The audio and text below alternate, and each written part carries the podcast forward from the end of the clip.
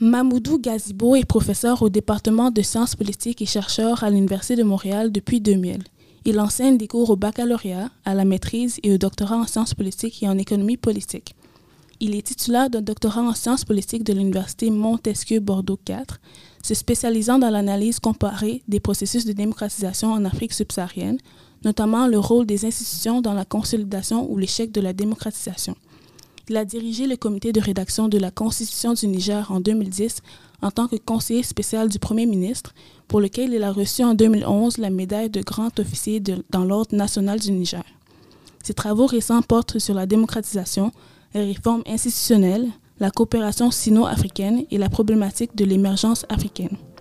Aujourd'hui, vos animateurs sont Christina Fumboué et Jean-Bernard Debatz. Vous écoutez Curriculum.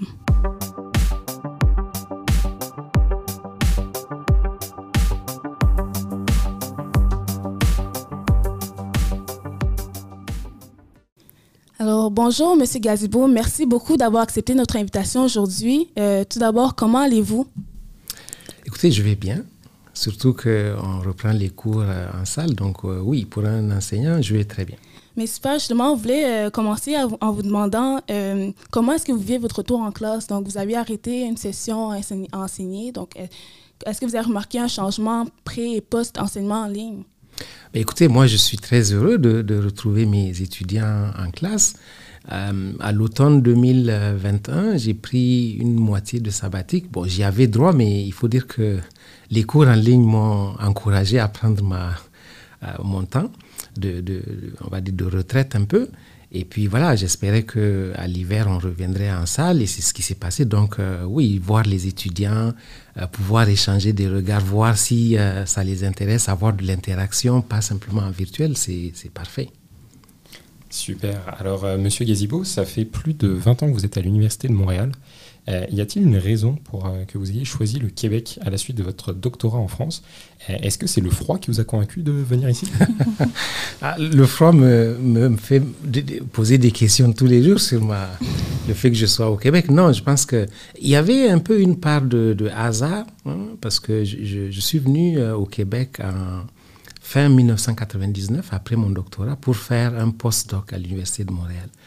Donc le projet initial n'était pas de rester au Québec, c'était de venir, de passer une année à l'Université de Montréal parce que j'avais, moi, travaillé sur des, thématiques et des, approches théoriques qui étaient plus développées en Amérique du Nord. Donc l'idée, c'était de, de, venir, de passer une année de perfectionnement et puis de repartir. Et d'ailleurs, je suis reparti. Après mon année de postdoc, je suis reparti au Niger parce que l'idée n'a jamais été de m'expatrier, c'était de rentrer. Euh, sauf que je suis rentré et puis euh, voilà, euh, ce que je voulais c'était l'enseignement. J'avais pas d'ouverture et puis on m'a proposé de revenir au début pour juste enseigner quelques cours, une ou deux sessions. Et puis voilà, ça s'est transformé en, en, un poste à temps plein. Et puis donc ça fait 20 ans que je suis là. Super. Euh, et justement, par rapport à ça, euh, est-ce que vous avez remarqué des défis ou des avantages d'étudier l'Afrique en étant basé à Montréal, justement? Est-ce qu'il y a une, certaine, euh, un certain éloignement ou vous arrivez à retrouver quand même un peu de proximité?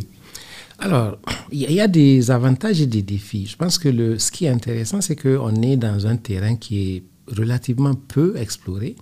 Donc, il y a beaucoup d'intérêt, il, il y a beaucoup à faire, ne serait-ce qu'en matière de recherche, en matière d'encadrement des étudiants, en matière d'enseignement. Je pense qu'on n'a pas assez de ressources euh, au département, à l'université en général sur l'Afrique au regard de l'intérêt. Ceci dit, euh, il y a aussi des défis. Un des défis pour quelqu'un comme moi qui travaille sur euh, les terrains africains, donc qui travaille sur des processus souvent en cours, c'est l'éloignement. Euh, on a quand même hein, l'obligation d'enseigner, de, faire nos cours. On a très peu de, temps, en fait, de possibilités d'aller sur le terrain. C'est loin, c'est cher. Euh, donc ça, c'est vrai que ça nous coupe un peu du terrain. Euh, par rapport à quelqu'un qui est en Europe, par exemple, où il n'y a pas de décalage horaire, ça, se fait très rapidement, on peut vraiment aller et revenir très vite. Donc ça, c'est, il y a des défis, mais bon, on peut, on peut s'arranger. L'été, on a souvent du, du, temps pour le faire il y a des, des, possibilités parfois avec des financements de, euh, de dégager du temps pour, pour cela. Donc, oui, je pense que c'est oui, intéressant. Il y a des, euh, comme je dis, beaucoup d'avantages, mais les défis, on peut aussi les, les relever. Super. Donc, on en parlait justement. Vous avez effectué votre, votre doctorat en France, mais également aussi votre baccalauréat et votre maîtrise. Donc, est-ce que cette expérience universitaire dans le pays vous a apporté une certaine perspective par rapport au rôle de plus en plus contesté de l'ancienne métropole en Afrique euh, présentement. Donc, on vient d'apprendre notamment que euh, les opérations Barkhane et puis Takuba vont euh, prendre fin. donc, la, France a mis ordonner le retrait de ses troupes militaires euh, au Mali. Donc, est-ce que vous trouvez que les accusations portées notamment par la junte malienne ont une certaine validité à vos yeux? Alors, d'abord, j'ai fait mes études de baccalauréat plutôt au Niger. Puis ensuite, je suis allé en France pour euh, la maîtrise, le doctorat. Donc, j'ai vécu quand même longtemps en France. C'est un pays que je connais, je pense, assez bien.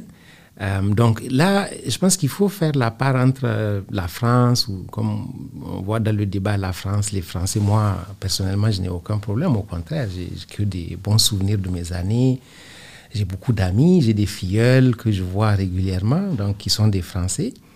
Euh, en même temps, il y a l'autre aspect, en tant qu'analyste, donc de quelqu'un qui observe les, processus, les situations, là, il y a un regard qui est différent.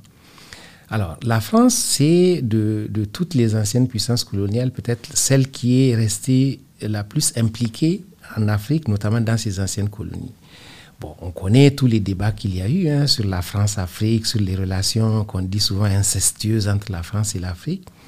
Et c'est vrai que ça, ce n'est pas récent, ce débat sur le, fait que est-ce que la France comprend l'Afrique ou pas. Euh, actuellement, euh, il y a un véritable problème, c'est euh, celui de, de, l'ingérence perçue par la France dans ses anciennes colonies. Et je pense que ce débat, il est ravivé par le fait qu'on a maintenant les réseaux sociaux qui sont à la disposition de tout le monde, qui sont relativement démocratisés. On a des activistes qui sont déterminés en fait à, brouiller les, cartes. Et il y a des vrais enjeux, notamment les enjeux de sécurité. Dans le cas du Mali, cela fait quand même dix ans qu'il y a une présence internationale, notamment française, et, et, ça commence à être le cas dans les pays voisins, au Burkina, au Niger en particulier, qui sont frappés par euh, euh, ces actes de, terrorisme qu'on appelle parfois du djihadisme dans un excès de langage. Et je crois que ce qu'il faut comprendre, c'est comment les gens ressentent la présence et au regard surtout de, des souffrances que les gens endurent. Aujourd'hui, vous allez au Burkina, au Niger, au Mali, c'est tous les jours des, des, des, personnes qui meurent. C'est tous les jours des villages qui sont attaqués. C'est tous les jours des militaires qui sont tués. Et donc, je pense que beaucoup de, gens ne comprennent pas qu'il y ait une présence aussi massive avec euh, l'opération française Barkhane, l'opération européenne Takuba, les forces de la MINUSMA et qu'on n'arrive pas à juguler ce, problème. Donc ça, c'est, je pense, il y a un fond hein, qui est réel, qui fait que bon, les, gens expriment quelque chose de, euh, qu'ils ressentent. Mais l'autre élément, c'est la dimension internationale que l'enjeu vient de prendre avec notamment l'intervention des Russes sur le continent et notamment au Mali. avant le Mali, il y a eu la République centrafricaine. Donc c'est sûr que pour un pays comme la France, qui a toujours eu un rôle majeur à jouer dans cette région, c'est inacceptable. Et je crois que la diplomatie française, de ce point de vue, a très mal géré cette situation-là. Il y a eu des coups d'État, certes, au Mali, mais euh, c'est vrai que quand on entend euh, les responsables français parler, on a le sentiment vraiment qu'ils parlent d'un pays sous tutelle, d'un pays dépendant. Et dans le contexte actuel, avec des, régimes issus de coups d'État qui veulent se légitimer, et dans un contexte où vous avez une société civile qui est en demande de souveraineté, des activistes qui hein, mettent de l'huile sur le feu, il est très clair que euh, ce qu'on voit là avec le retrait des forces françaises était quasiment inévitable, parce qu'on ne peut pas aller dans une escalade comme celle-là avec des, hein, des, des, des, insultes de part et d'autre qu'on n'attend pas de personnalités de ce niveau-là. Hein, avec tous les enjeux aussi internationaux qu'il y a derrière et espérer que les choses se terminent différemment. Donc je pense que dans le cas de... c'est un tournant, je pense que c'est un tournant, c'est quand même une des, premières fois qu'on a euh, une sortie de la France d'une de ses anciennes colonies dans ces conditions. Je pense que le seul cas qui me vient à l'esprit, c'est la Guinée de Sékou Touré avant les indépendances. où ils ont décidé de, de, couper les ponts quasiment. Mais ailleurs, ça, ça, a pu se faire quelquefois. Au Niger, euh, dans les années 70, l'armée française a quitté, mais ce n'était pas le même contexte, c'était juste une base qui était là. Mais aujourd'hui, on a l'impression qu'il y a une véritable rupture. Et ce qui risque d'arriver, c'est que le Mali maintenant devient comme une sorte de porte-flambeau. Et si rien n'est fait pour changer la nature des relations entre la France et les autres pays, en particulier ceux dans lesquels il y a les mêmes problèmes de, violence, de terrorisme, le scénario malien peut se reproduire. Euh, parce qu'il y a beaucoup de gens qui poussent pour cela. Donc voilà ce que je peux dire. Super, alors euh, vous en avez un peu parlé. Euh, L'Afrique de l'Ouest euh, a récemment connu quand même plusieurs coups d'État, orchestrés souvent par des groupes militaires qui sont désormais au pouvoir. très récemment, le Burkina Faso, il y avait aussi eu la, Guinée, le Tchad, presque la Guinée-Bissau. quel bilan faites-vous aujourd'hui du processus de démocratisation en Afrique sur lequel portent justement vos études doctorales? Vous savez, je dis souvent qu'on a trop rapidement qualifié ces processus de, processus de démocratisation. Il y a eu de la libéralisation en Afrique, hein, donc dans le sens où l'espace public s'est ouvert, il y a des partis politiques, le droit d'association, on peut manifester.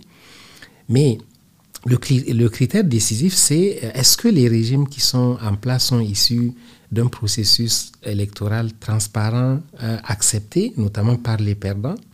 Et d'autre part, est-ce que ces régimes-là, une fois élus, sont capables de euh, respecter les libertés, de, respecter l'état de droit, mais plus loin encore, d'être un, minimum efficace C'est là l'enjeu.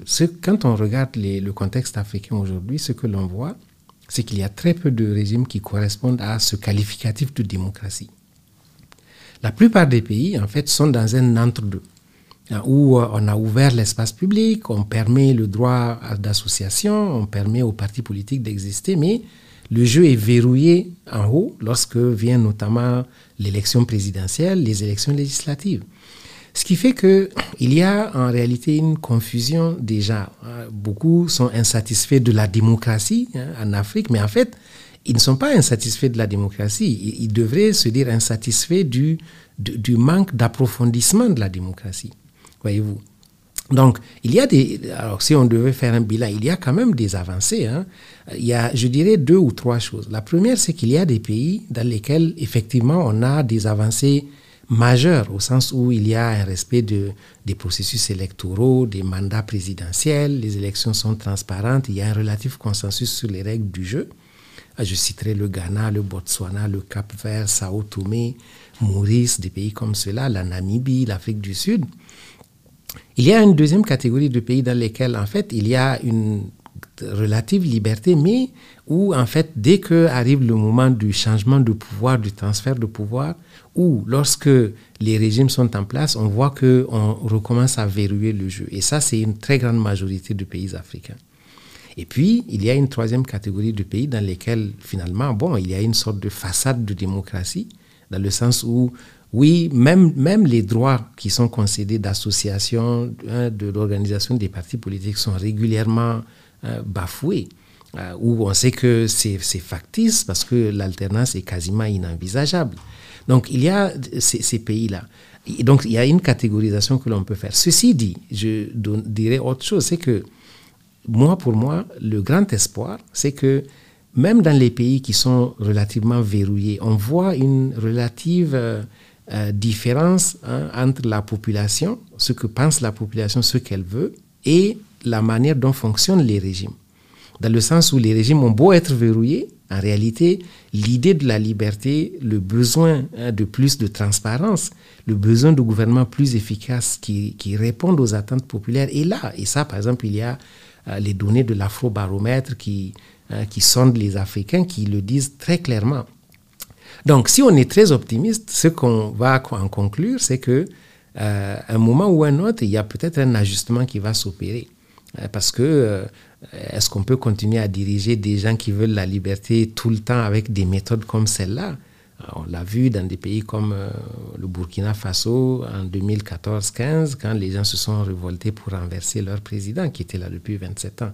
Donc ça, ce sont des, des on peut s'attendre. Ce n'est pas, ça ne veut pas dire que ça va arriver nécessairement, mais il y a quand même des avancées, notamment au sens où l'idée de liberté est maintenant, je pense, profondément enracinée dans l'esprit des, gens, même si les régimes, eux, ont de la difficulté à laisser le jeu se dérouler de façon transparente. Super.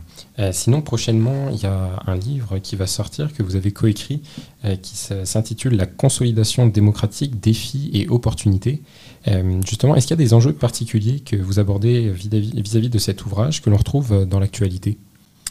Alors, il y a, d'abord, l'ouvrage se questionne. Hein, c'est pas du tout, on n'est pas en train de dire que la démocratie se consolide nécessairement, quoique on peut évoquer des pays dans lesquels c'est le cas. Mais ici, l'objectif, c'est de revisiter la, on va dire l'approche de la consolidation qui est souvent axée essentiellement sur bon, les aspects formels, sur euh, le fait que le gouvernement élu hein, persiste à travers le temps, le fait qu'on a des garanties relatives, qu'il ne va peut-être pas être renversé. Ça, c'est l'approche assez formelle, hein, une sorte de consensus des élites autour des règles du jeu. Mais nous, on a, on a voulu en fait approcher la question de la démocratie de façon plus substantielle en allant regarder des enjeux qui ne sont pas nécessairement euh, analysés par les, les, approches classiques de la consolidation. Par exemple, les enjeux féministes, les enjeux de genre, les enjeux environnementaux. Parce qu'on voit bien que souvent, euh, c'est par cette porte-là que viennent les, les, déstabilisations potentielles des régimes. Euh, par exemple, les questions environnementales aujourd'hui sont devenues très importantes. L'exploitation de certaines, certains minerais euh, ou, les questions de santé, par exemple, l'accès aux, soins de santé. Euh, donc, donc y a, en fait, ce sont des, des, aspects qui ne sont pas le plus souvent pris en compte dans l'analyse de la consolidation que nous, on veut incorporer là-dedans pour montrer que finalement, les défis de la consolidation sont beaucoup plus complexes qu'une approche centrée purement sur les règles du jeu ou sur euh, les élites. Euh, donc, on remarquait euh, en, lisant votre curriculum vitae que vous avez une particularité que peu de professeurs de l'Université de Montréal ont, à savoir que vous avez participé à la rédaction de la Constitution du Niger en 2010 et vous avez même été décoré pour cette implication. Qu'est-ce que vous pouvez nous dire sur l'expérience que, vous avez, que vous avez eue? Vous savez, euh, cette expérience, je trouve qu'elle a été euh, à la fois extrêmement enrichissante et, extrêmement, je ne sais pas si je devrais dire frustrante ou si elle ouvre les yeux davantage euh, du, professeur que, que j'étais, que, je suis. j'ai présidé la réforme de la Constitution et on a eu, c'était un, un, immense privilège. C'était, ce n'était pas juste la Constitution, il y avait huit textes en tout, donc y compris la Constitution, mais aussi la loi électorale du pays, euh, la charte des partis politiques. Euh, on a élaboré un statut du chef de l'opposition politique pour consacrer l'opposition, hein, pour que ceux qui gagnent ne, tassent pas tout simplement tous ceux qui, ont perdu. On a élaboré des textes sur la dépolitisation de l'administration, qui est un enjeu majeur aussi dans ces, pays-là. Euh, on a, je pense, fait un texte sur l'institution d'une sorte de vérificateur général. Donc, il y avait huit textes en tout. Ce que j'en retiens, c'est d'une part, et je pense que j'essaye de transmettre ça dans mes, cours, c'est la connexion entre la théorie et l'empirique, entre le monde de la recherche et le monde pratique. Et moi, en tant que, comparatiste, en fait, qui travaille beaucoup euh, avec des approches institutionnelles, en fait, je me suis retrouvé vraiment parfaitement de ce point de vue-là à ma place, parce que j'avais l'occasion de, mettre en pratique des théories hein, que j'enseignais, que, que, que, je pratiquais euh, dans mes, que je pratique dans mes recherches. Et euh, on se rend assez rapidement. Donc, ça, c'est le côté satisfaction d'apporter de, une une, sa, pierre à l'édification d'un pays, parce qu'une constitution, c'est quand même, la, comme on dit, la loi fondamentale de laquelle pratiquement tout découle. Mais l'autre élément, c'est de voir à quel point, en fait, euh, les débats autour des règles du jeu politique sont, sont loin de, de refléter simplement la recherche d'un idéal, en fait, hein, dans la cité. C'est que euh, on arrive en tant qu'enseignant, en tant que théoricien, mais qui connaît aussi le contexte, parce qu'après tout, je, suis un Nigérien qui, qui, qui n'a jamais cessé de suivre, qui s'est impliqué dans les débats politiques. C'est ça, comme ça que je me suis retrouvé à présider la Constitution. Donc, on a cet idéal-là du chercheur qui, qui, voit qui a une vue, large, comparative sur les expériences, donc qui tente de dire, ben, ça, ça marchera pas, mettez, allez dans cette direction, réformer. Mais, et on a de l'autre côté, par exemple, les politiciens qui, eux, regardent l'ensemble des règles du jeu du point de vue de ce que l'implication que ça a sur leur propre perspective de carrière, de pouvoir. Ce qui fait que on est obligé d'aller vers un compromis. Euh, où on sait que parfois, bon, c'est pas l'idée. Les règles qu'on met en place ne vont pas aussi loin que ce qu'on le souhaite, mais en même temps, on sait que si on ne fait pas ces compromis, ben, politiquement, on n'a pas le consensus nécessaire pour les mettre en œuvre. Donc c'est pour ça que je dis, c'est une expérience qui pour moi était exceptionnelle, hein, parce que euh, un de mes collègues juristes m'a dit oh, je, je, te déteste parce que tu n'es même pas un juriste, un vrai juriste. Euh, ça, c'est tout juriste rêve de diriger une réforme constitutionnelle. Il me dit on a plus de chances d'être président de la République que de diriger une constitution dans un pays normal. Donc, c'est clair que j'avais conscience de, à la fois du poids des responsabilités, du privilège que j'avais, et aussi, euh, comme je dis, après, de voir que, bon, c'est difficile dans le monde politique de faire bouger les lignes vraiment. C'est très difficile de mettre en œuvre des réformes parce qu'elles touchent à des intérêts et quand les intérêts sont touchés, ben, finalement, les acteurs souvent ne regardent plus les bonnes règles, ce sont les règles qui sont bonnes pour eux. Donc, euh, mais c'était une expérience qui était tout à fait exceptionnelle. Et justement, avec le regard, euh, dix ans après, enfin un petit peu plus de dix ans après euh, cette réforme constitutionnelle, euh, est-ce que vous avez l'impression d'être satisfait par rapport à ça? Ou il y a déjà des choses où vous dites peut-être que on aurait peut-être pu améliorer un certain côté Ou globalement, c'est une satisfaction que vous avez? Non, je pense que. Est-ce qu'on aurait pu améliorer? Je pense que le texte constitutionnel final et, ou, les, autres les autres textes que nous avons élaborés, en fait, reflètent un compromis comme je dis tout à l'heure, c'est que moi, personnellement, j'aurais voulu aller beaucoup plus loin. Par exemple, l'indépendance de la, de la justice. Pour moi, c'était quelque chose de, de, de, de, fondamental. Je voulais une véritable faire du, pouvoir judiciaire un vrai pouvoir, donc totalement déconnecté hein, de, de, toute implication politique. La Cour constitutionnelle, par exemple. Moi, je voulais donner à la Cour euh, des droits euh, d'interférence dans le jeu politique que, que, la Cour n'a pas aujourd'hui. Euh, l'encadrement de, des pouvoirs du président de la République, par exemple, moi, j'avais, je voulais qu'on aille plus loin encore. Mais euh, beaucoup de mes collègues au sein du comité, je pense, voulaient cela aussi. D'ailleurs, les, les, les, textes qu'on a proposés initialement, parfois allaient beaucoup plus loin que le texte final, qui a fait l'objet donc d'ajustements, parce qu'il faut prendre en compte les, positions de, toutes les parties. Donc, voyez-vous, on avait cela, on avait l'ambition de faire des, réformes les plus profondes. Par exemple, une, des, une des réformes qu'on a faites et qui était assez inusitée, c'est euh, la constitutionnalisation de la, de la, gestion des ressources minières et du sous-sol. Euh, et pour introduire de la transparence, empêcher que les gouvernements signent des contrats que personne ne voit, ils doivent les publier les déclarer, et les recettes, toutes les recettes générées par euh, le, pétrole ou l'uranium dont le Niger est producteur doivent euh, être rendues publiques. Euh, il faut qu'on on sache qu'est-ce qu'on a retiré de l'ensemble de ces ressources-là, ou leur, leur, leur, leur, répartition. Par exemple, pour éviter les, les, luttes régionales d'indépendance, ainsi de suite, nous, on a prévu que les recettes tirées de l'or ou du pétrole ou de l'uranium dans une région doivent en partie aller à cette région. Donc la région a une cote-part, voyez-vous, qui euh, lui est attribuée indépendamment des investissements que l'État doit faire quand même dans la région comme dans toutes les autres régions. Ça, ce sont des dispositions euh, ou la protection des minorités, par exemple. Bon, mais ça, c'est pas juste nous, mais on l'a réaffirmé le fait que nous, euh, pour protéger les minorités ethniques, on a un système électoral qui prévoit, par exemple, que euh, dans certaines régions, pour assurer la représentation de groupes minoritaires, on a un système électoral différent. Donc, donc pour cibler certaines régions particulières, pour s'assurer que euh, on n'exclut pas certains groupes ethniques des institutions. Donc, on a quand même, je pense qu'il y a beaucoup de réformes qui ont été des innovations qu'on a réussi à introduire.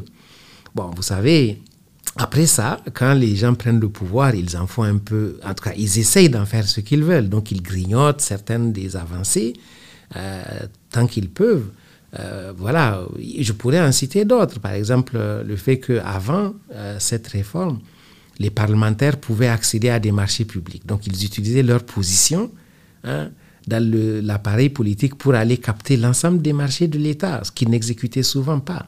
Ça, on a mis en, place un dispositif pour empêcher cela. Hein, que vous êtes euh, un parlementaire ou euh, président ou dans une position de pouvoir, vous, ne pouvez pas prendre part à des marchés publics ou acquérir des biens appartenant à l'État. Ça, ce sont des réformes qu'on a réussi à introduire. Bon, vous me direz, il y a des moyens de contourner toujours, mais euh, si on avait le temps, je pourrais vous donner plusieurs exemples de, situations où des politiciens ont essayé de faire ça et ça leur est retombé dessus. Euh, donc, donc, donc, il y a des avancées, mais euh, c'est sûr que c'est un combat qui, doit être mené constamment pour garantir que les avancées qu'on a soient maintenues, parce que les, hommes politiques tentent toujours en fait de on va dire, d'affaiblir les règles et les institutions pour acquérir plus de pouvoir encore. Euh, donc, vous parliez euh, des difficultés qu'il peut y avoir à implémenter les résultats de vos recherches, notamment en matière de démocratisation. Est-ce que vous avez remarqué au cours de votre expérience euh, dans, la réforme de la Constitution du Niger que ces difficultés peuvent être amplifiées dû au contexte africain qui est peut-être plus prône au néo-patrimonialisme ou à d'autres phénomènes qui font en sorte que c'est peut-être plus difficile d'instaurer des des, euh, des, réformes ou des, des, institutions qui peuvent mener à une plus grande démocratisation, a, au respect du droit, si on veut. Oui, je pense que, alors, quand je parle, moi, classiquement, quand je travaille sur les institutions, j'enseigne souvent à mes étudiants que souvent, dans la plupart des enjeux auxquels, auxquels nous sommes confrontés, vous avez les, institutions, donc les règles du jeu, les, idées, donc tout ce qui relève de la culture, des, habitudes de vie, des coutumes, hein, les institutions et les intérêts, donc les acteurs et qu'est-ce qu'ils gagnent et qu'est-ce qu'ils perdent. Quand vous êtes dans des situations de réforme comme celle-là, vous, vous, voyez à l'œuvre tous ces éléments-là. Donc, par exemple, quand vous évoquez la question du patrimonialisme, le fait que dans beaucoup de pays, à des degrés variés, les élites ont tendance à tenter de capturer l'État, d'utiliser l'État comme si c'était un bien personnel, donc la corruption, ainsi de suite. C'est clair qu'ils regardent, les élites regardent les règles que vous mettez en place. Si ces règles, plus ces règles vont verrouiller ces possibilités, plus certains vont s'y opposer. Mais il n'y a pas que cela. Par exemple, la culture. Euh, le Niger est un pays qui est musulman à 95% peut-être un des problèmes que nous avons eu, c'est que beaucoup d'acteurs se sont mobilisés pour dire euh, c'est un pays musulman, donc il faut la loi islamique, ou il faut une dose d'islamisation des institutions. Oui, c'est ça, la, laïcité a été hors de question à ce niveau-là. Ben, voyez-vous, la laïcité, beaucoup nous disaient la laïcité, c'est une religion. Ils disaient la laïcité, c'est une, une entreprise des, Occidentaux pour euh, empêcher que nos vraies valeurs soit au fondement de nos institutions. C'est très compliqué. Donc, hors un pays comme le Niger, si on veut de, façon générale euh, un système libéral, vous avez peut-être une minorité de 5% de chrétiens, mais ce n'est pas parce qu'ils ne sont que 5% que, bon, ils ne comptent pas. Donc, il faut traiter tout le monde euh, à égalité. Donc c'est pour ça que, par exemple, pour moi, par exemple, en tant que dirigeant de cette, euh, cette commission pour la réforme de la Constitution, il était hors de question d'aller vers quoi que ce soit de religieux, que ce soit chrétien ou musulman. Il faut des règles, euh, oui, laïques. Universelles Universelles, tout simplement. Mais ça, c'était c'était pas facile. Hein. Bon, on n'était pas les seuls à être confrontés à cela. À chaque fois qu'il y a eu des réformes euh, avec des intensités variables, l'enjeu est, revenu. Mais c'est pour ça que on a réaffirmé, par exemple, le fait que non seulement il faut garder ces principes universels de laïcité, de séparation de l'État et de la religion, mais il faut aussi interdire carrément que des partis s'organisent sur des bases euh, religieuses ou ethniques. Parce qu'une fois qu'on laisse la porte ouverte à cela, on a eu des expériences. Hein. L'Algérie est un pays qui a autorisé ça à un moment et on sait ce qui, s'en est suivi, dix ans de, guerre civile. Donc, il y a beaucoup de, facteurs qui, en fait, euh, sont des freins à la mise en œuvre de réformes profondes. Euh, mais ce n'est pas spécifique à, l'Afrique, mais c'est vrai que dans le contexte africain, avec euh, cette, souvent la, le, fait qu'on a des, des règles doubles, hein, vous avez beaucoup de, de, règles qui sont hein, des règles du droit moderne, mais aussi beaucoup de règles qui, qui, qui, régissent les sociétés qui viennent des systèmes traditionnels de gouvernance. Comment concilier tout ça dans des institutions pour que euh, finalement les gens se, se, reconnaissent dans des, institutions qui sont inspirées un peu de l'histoire euh, post-coloniale, du, fait que c'est un leg hein, de, issu de la colonisation, mais tout en les enracinant dans des contextes locaux. Ça, c'est un véritable défi. Super, pour vrai, vraiment super intéressant. Euh, maintenant, je vous propose de passer à un volet un petit peu plus académique.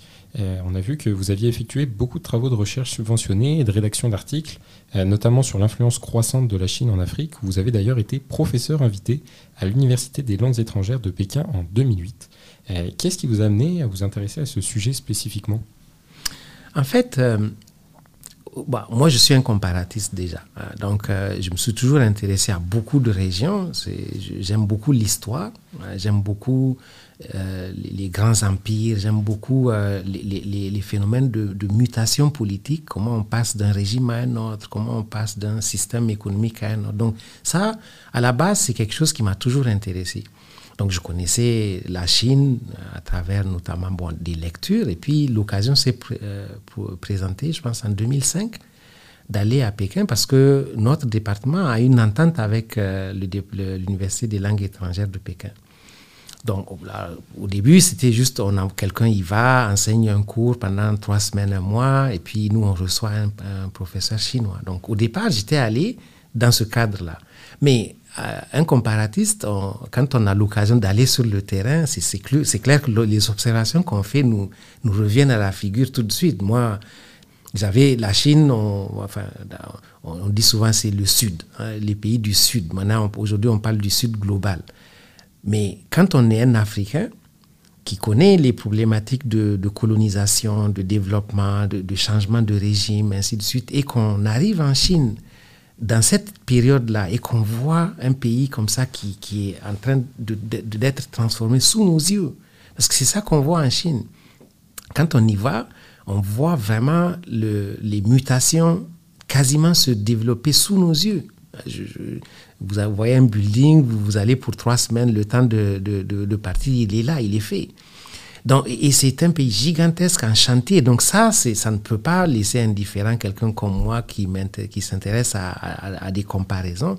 Donc c'est comme ça que je me suis dit, tiens, là, il y a quelque chose qui, me, qui, qui m'intéresse. Et donc j'ai commencé à travailler sur la Chine. Euh, d'abord, la Chine en tant que telle, comment comprendre qu'un pays fasse des mutations de façon aussi rapide, d'où ça vient? Est-ce que qui, qui, qui? Ce sont les acteurs? Est-ce qu'il y a des prédispositions historiques? Et aussi, qu'est-ce que ça nous dit sur l'Afrique? Parce que ça m'intéresse, l'Afrique, toujours. C'est toujours en arrière-plan de tout ce que je fais. Euh, donc la Chine d'abord en tant que puissance montante, mais aussi la Chine par rapport à l'Afrique et la Chine en Afrique. Donc c'est comme ça que l'idée est venue et c'est vraiment un sujet inépuisable, très intéressant. Super, vous, me faites du pied sur la, prochaine question. Euh, selon vous, quelles sont les perspectives d'avenir pour les relations entre ben, la puissance chinoise et le, continent africain? C'est vrai qu'on entend souvent parler des nouvelles routes de la soie, de la Chine-Afrique. Euh, qu'est-ce que vous pouvez nous dire un petit peu là-dessus? Ben, Écoutez, la première chose que je dis toujours, c'est qu'il ne faut pas oublier que la Chine n'est pas un acteur récent en Afrique. Alors, il y a deux façons de présenter cela. Si vous demandez aux Chinois, bon, il y a toujours une dimension très idéologique hein, dans le discours officiel chinois, à, juste titre. Ils, veulent montrer la particularité de l'intérêt pour l'Afrique. ils vont dire, oui, mais nos relations remontent à Cléopâtre qui portait de la soie chinoise. mais c'est vrai qu'il y a des artefacts qui montrent que on va dire, surtout sous la, dynastie des Ming, donc autour du 15e siècle, où il y avait ces grandes expéditions maritimes, on a des artefacts qui montrent que le contact était là. Mais c'est vrai que à partir de la, victoire du Parti communiste en 1949, là, on a quelque chose d'autre. C'est que on a des relations sud-sud. Donc, euh, il y a un livre super intéressant de, euh, je pense, euh, Philippe Snow qui s'appelle des, des, Star Raft, China's Encounter with Africa, où il montre un peu toute cette période-là des années 50, 60, 70, où la Chine était un, vrai pays en développement, donc pauvre, mais où, pour des raisons idéologiques, la Chine, en fait, était présente en Afrique, construisait des, hôpitaux, envoyait des médecins, construisait des, des infrastructures. Euh, donc, donc c'est une relation ancienne. Ce qui a changé à partir de, on va dire, des années 2000, c'est que la Chine, tout en gardant son système communiste, en fait, euh, formellement, est un pays de fait capitaliste. Et donc, aujourd'hui, la présence, elle est essentiellement commerciale, elle est une présence d'intérêt assumé Bon, eux, ils parlent de gagnant-gagnant, ça ne l'est pas toujours, mais c'est une présence qui est, devenue exponentielle, qui est institutionnalisée avec le Forum Chine-Afrique, avec euh, ces rencontres tous les trois ans où on fait des annonces sur ce qui va être fait dans les années à venir. Donc la Chine a un rôle aujourd'hui, c'est devenu le premier partenaire commercial en Afrique, c'est devenu un acteur majeur dans beaucoup de pays. Euh, on a souvent dit que la Chine allait se désintéresser de l'Afrique, mais ce n'est pas ce que l'on voit pour l'instant. Mais je pense qu'on est rentré dans une phase d'ajustement. Parce que après les grandes euphories, 2000-2015 hein, à peu près, là on commence à voir que la relation ne vient pas sans problème. Par exemple, les déficits commerciaux qui deviennent grandissants euh, pour les pays africains, la plupart des pays africains, sauf les producteurs de pétrole avec la Chine le fait que certaines infrastructures risquent d'être des éléphants blancs, euh, les, risques d'endettement. Donc tout ça, ce sont des enjeux qui sont, je pense, de plus en plus pris en compte, surtout avec la fameuse les nouvelles routes de la soie, hein, qui euh, visent à créer comme des, corridors d'infrastructures euh, qui vont donc amener probablement des investissements importants. Et donc, il va falloir faire attention à ne pas tomber dans un autre piège de l'endettement, de la dépendance. Mais je pense que ces derniers temps, contrairement à ce qu'on voyait avant, lors des rencontres Chine-Afrique, on est de plus en plus ouvert à exposer les, problèmes que l'on rencontre. Donc cela me fait penser qu'il y aura probablement beaucoup d'ajustements. Et je pense qu'une des forces de la Chine de ce point de vue-là, c'est justement sa capacité à s'ajuster. C'est une grande puissance. Hein. Comme je dis, le Niger, d'où je viens, tiendrait dans Pékin. Euh, toute la population du Niger tiendrait dans Pékin.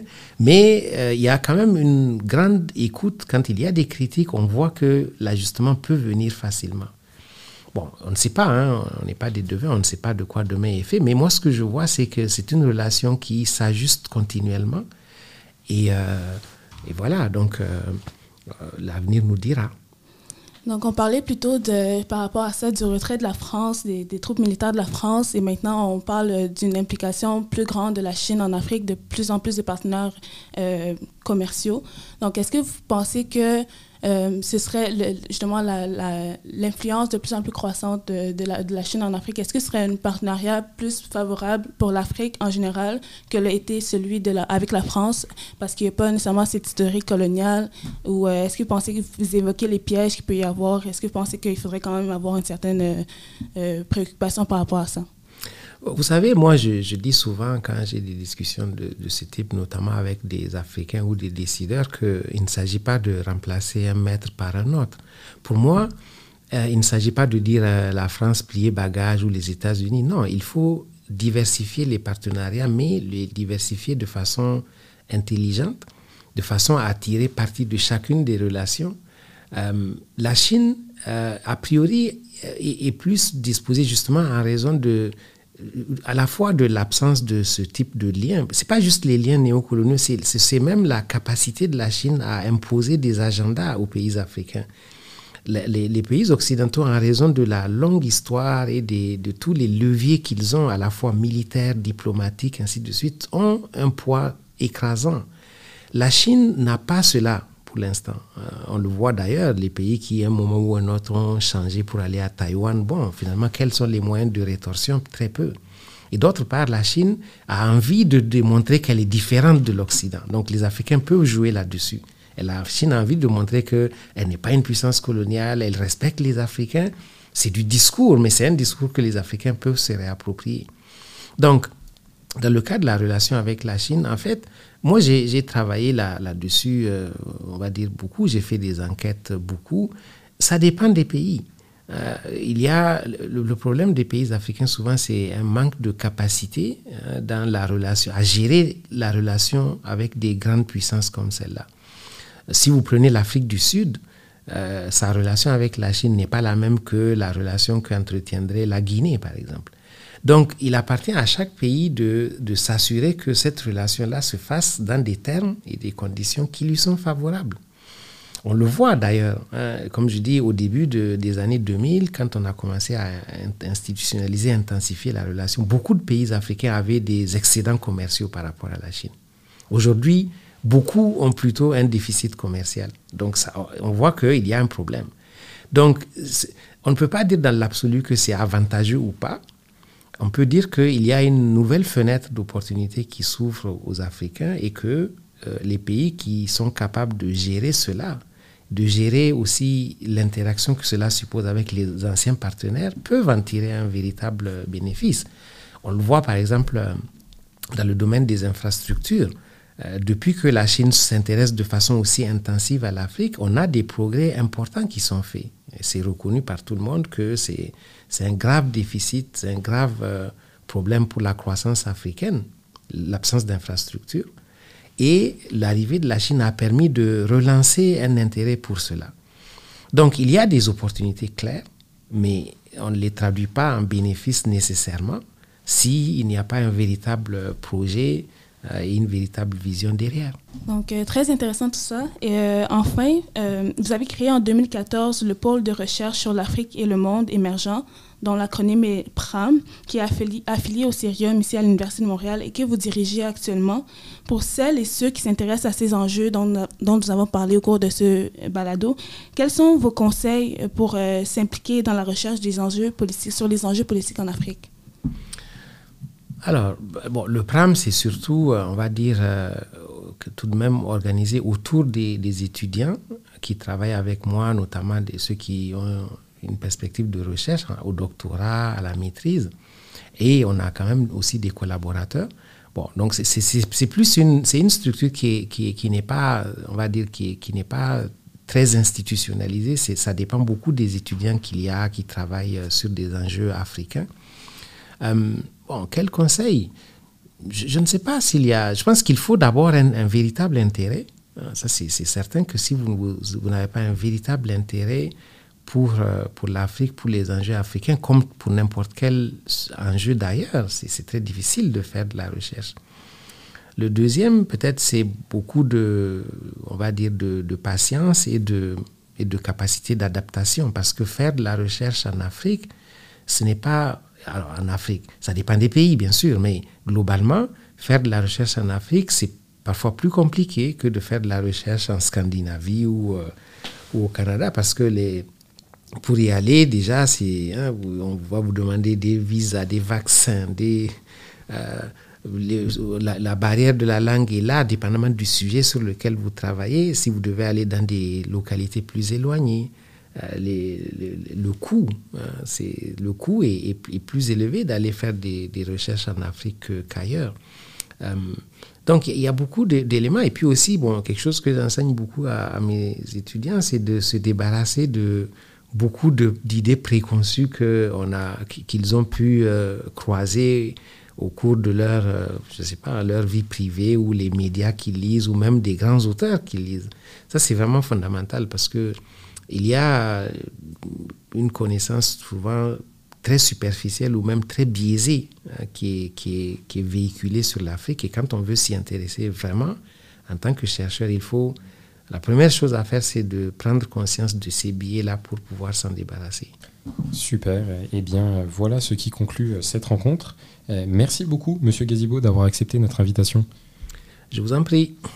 Euh, toute l'équipe du Cayoum se joint à Christina et moi pour euh, vous souhaiter une bonne continuation. Merci encore. Merci à vous également. Eh bien, merci d'avoir écouté ce nouvel épisode avec la présence exceptionnelle de Monsieur Mamoudou Gazibo. Vous pouvez retrouver tous les autres épisodes sur les différentes plateformes de streaming et nous suivre sur Instagram pour être au fait des prochaines sorties. Il vous suffit de chercher Cayoum Montréal. Merci encore et vous avez écouté Curriculum.